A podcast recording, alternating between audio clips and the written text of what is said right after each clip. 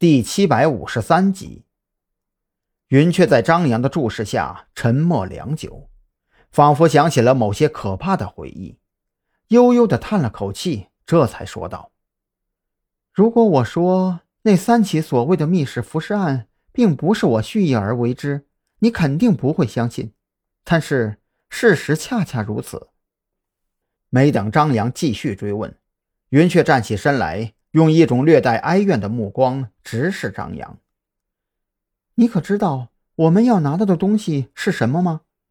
我来山南市已经有三年了，三年的时间里，如果可以的话，就算是再重新挖一条墓道，也能进入古墓。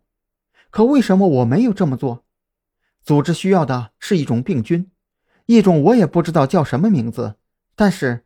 却可以让人体细胞延缓，甚至是停止腐烂的病菌。这种病菌第一次被发现是在六年前，龙脊山矿场在炸山的时候，意外发现了古墓的墓道，所有进入过墓道的人都感染了那种病菌。但是很奇怪，这种病菌被人体携带出来之后，并没有表现出任何传染能力。但是所有感染该病菌的人都会在七天之内陆续死亡。说到这里，云雀想起了上级曾给他看过的一些相关视频和资料。一想到那些感染了病菌的人临死前凄惨的哀嚎，他就觉得一阵寒意袭遍全身。张扬没有催促云雀继续往下说，云雀的话给他打开了一个新世界的大门。原先他就猜测云雀这波人的目的。肯定是围绕着龙脊山古墓展开的，但那个时候张扬并没有想到病菌或者病毒身上，而是认为古墓里的某样陪葬品引起了子午会的重视。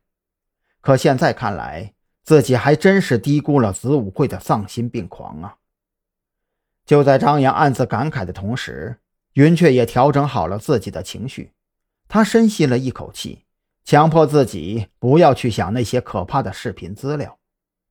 所以，六年前的马文龙一案，本质上只是在处理失败的实验品罢了。至于说梁月英以及韦忠全的女儿，甚至是被你恰好发现的小青，只能说完全是个意外。首先是梁月英，她从袁强医院手里拿到了一批国外走私进来的膨化剂，在送往龙脊山的时候。听完云雀的讲述，张扬只觉得心中有上万头羊驼在奔腾。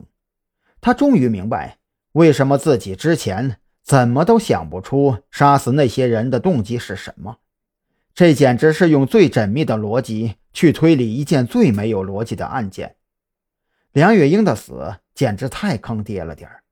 这个女人不但负责给龙脊山那个小卖铺的老板送走私进来的膨化剂。还跟那个老板有那么一腿，更坑爹的是，那个老板是个气管炎，所以为了不被妻子发现自己在外边偷腥，那个老板就和梁月英约好了在一处低洼处约会。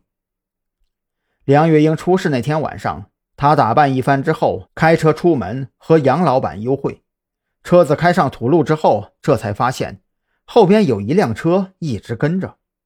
梁玉英担心被人发现自己的奸情，仗着有钱不在乎，就将那辆 SUV 开进了路边的水渠中躲藏。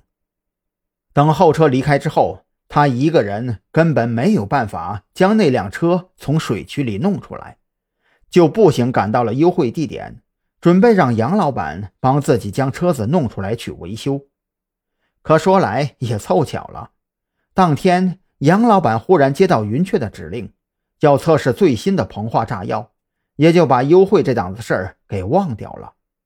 梁月英在约好的地方等候良久，却始终没有等到杨老板。本来准备回到车边给保险公司打个电话来着，却忽然听到一阵奇怪的声音，好奇之下就循着声音前去查看。